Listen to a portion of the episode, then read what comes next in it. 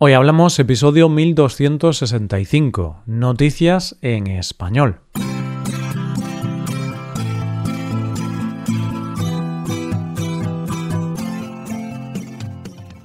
Bienvenido a Hoy Hablamos, el podcast para aprender español cada día. ¿Quieres llevar tu español al siguiente nivel? ¿Quieres mejorar tu gramática y enriquecer tu vocabulario? Pues puedes hacerte suscriptor premium para acceder a más de 1200 transcripciones, 1200 hojas de trabajo con ejercicios y explicaciones de español y también podrás acceder al podcast premium que publicamos cada viernes. Ya hay más de 110 episodios exclusivos disponibles. Hazte suscriptor premium en nuestra web hoyhablamos.com. Hola oyente, ¿cómo estás? Yo estoy encantado de saludarte y con muchas ganas de contarte las noticias de hoy. En primer lugar, conoceremos una historia de adopción propia de una película. Después continuaremos con la increíble historia de un hombre que sobrevivió tras una impresionante caída y terminaremos con la historia de una mujer que engañó a todo el mundo haciéndose pasar por su hija. Hoy hablamos de noticias en español. Cuando veo historias en libros, películas, series o incluso historias increíbles en la vida real, siempre me pregunto, ¿qué haría yo en esa situación? Entonces, oyente, imagínate esta situación hipotética. Te encuentras a un bebé abandonado en la calle. ¿Lo adoptarías? Yo voy a serte sincero, yo no lo haría. Adoptar un bebé cuando no lo tienes planeado, eso te cambia la vida en un segundo. Pues bien, con la primera noticia de hoy vamos a conocer a unas personas que sí lo hicieron. Para conocer esta historia vamos a irnos a una noche de agosto del 2000, cuando Pete Mercurio estaba saliendo de casa porque había quedado para tomar algo con Danny Stewart, que en aquella época era su socio y actualmente es su marido. Suena el teléfono de Pete y ve que es Danny. Y claro, él cree que le va a decir que va a llegar tarde o algo similar, pero no. Esa llamada, sin que ellos lo supieran, les iba a cambiar la vida para siempre. Y es que Danny, que es trabajador social, iba camino de su cita con Pete y se encontraba en la estación de metro, que estaba prácticamente vacía. Pero algo le llamó la atención. Había algo en el andén. Él pensó que era una muñeca envuelta en una sudadera. Pero no era una muñeca, porque el bulto que él vio movió una pierna, y entendió que era un bebé recién nacido, porque aún tenía el cordón umbilical. ¿Qué decía la llamada que había recibido Pete? Pues Danny le contaba que se había encontrado un bebé y que estaba esperando a que llegara la policía. El niño fue trasladado al hospital, donde vieron que estaba en perfectas condiciones, y se quedó bajo la tutela del Estado a la espera de encontrar una familia para el recién nacido. Eso sí, en honor de lo que acababa de pasar, al niño se le llamó Daniel Ace Doe. Daniel por nuestro protagonista, que fue quien lo encontró, y Ace Doe porque fue encontrado en la línea de metro ACE. ¿Te acuerdas que antes te dije que la vida les iba a cambiar con aquella llamada? Ahora te cuento por qué les cambió la vida.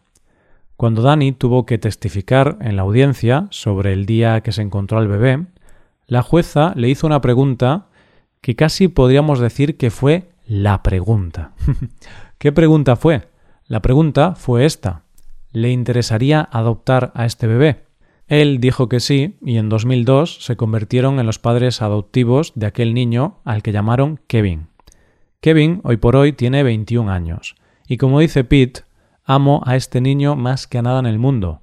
No sabía que este tipo de amor existía en este mundo hasta que mi hijo llegó a nuestra vida y Dani siente lo mismo.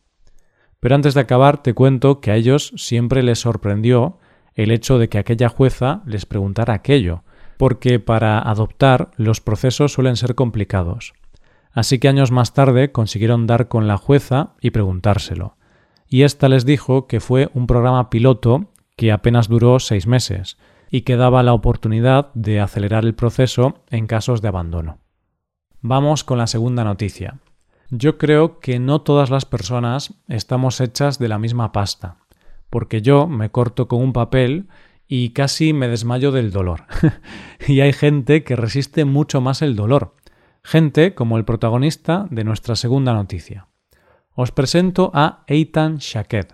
Es israelí, tiene 23 años y por contarte un poco sobre él, te diré que superó un linfoma con tan solo 15 años. Pero esta no es la noticia. La noticia viene por lo que le ha pasado ahora. Resulta que uno de los sueños de Eitan era conocer Latinoamérica, así que llevaba recorriéndola desde hacía siete meses en solitario. Ahora te cuento la noticia. Eitan se encontraba en la provincia argentina de Ushuaia, haciendo una ruta de trekking, pero le pasó una desgracia. Cayó diez metros al vacío y se quedó atrapado en medio de un glaciar llamado Ojo del Albino, con los huesos rotos y la cara hecha un auténtico desastre. Lo cierto es que Eitan se podía haber matado en la caída, pero milagrosamente no lo hizo.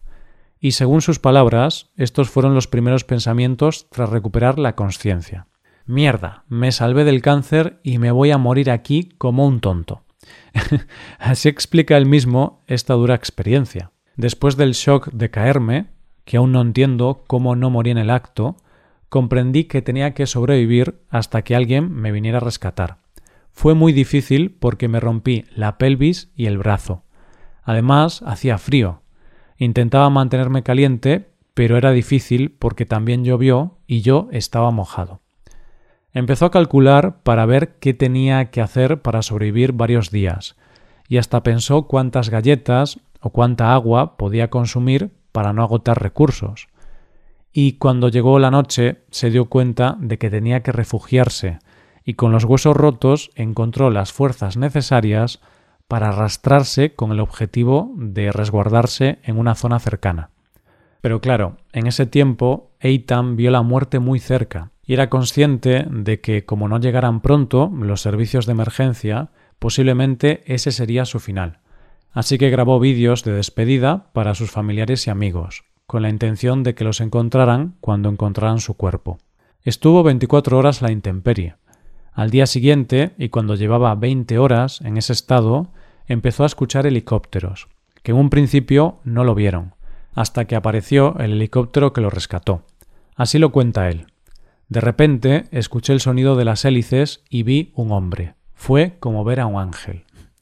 Y lo cierto es que sí que fue un ángel, porque según los médicos le quedaba realmente poco tiempo antes de morir de hipotermia ya que los primeros síntomas de hipotermia ya estaban empezando a aparecer.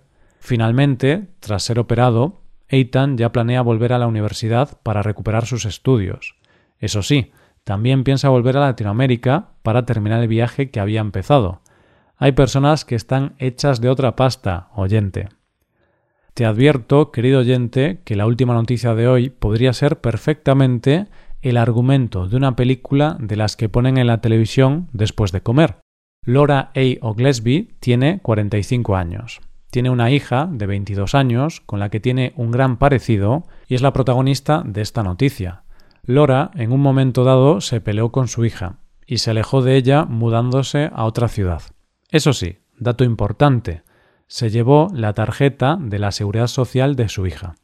Y a partir de aquí empieza una historia bastante perturbadora. Una historia de alguien que o no está del todo bien de la cabeza o es una timadora, porque Lora adoptó la identidad de su hija, es decir, se hizo pasar por su hija de 22 años, cambiando su forma de vestir e incluso de actuar. Y en nombre de su hija se sacó el carné de conducir, se inscribió en la universidad y pidió préstamos estudiantiles. Y sé que puede parecer una locura, pero lo cierto es que consiguió su propósito, ya que al vivir lejos de su hija nadie sospechó nada, y realmente aparentaba ser una chica de 22 años. Vamos, tanto es así que mantuvo relaciones con chicos de la edad de su hija que jamás sospecharon nada, y un matrimonio que la acogió dijo esto sobre ella. Me esfuerzo mucho por ver a Laura, de 45 años, para poder odiarla, pero todo lo que puedo ver es a Lauren, de 22 años, a quien solo quería ayudar. Pero claro, un fraude tan grande como este tiene fecha de caducidad, porque la hija denunció que alguien le había robado la identidad. Y así fue como, tras dos años, dieron con Laura, la detuvieron y ahora está condenada a cinco años de prisión. Final lógico de la historia, claro.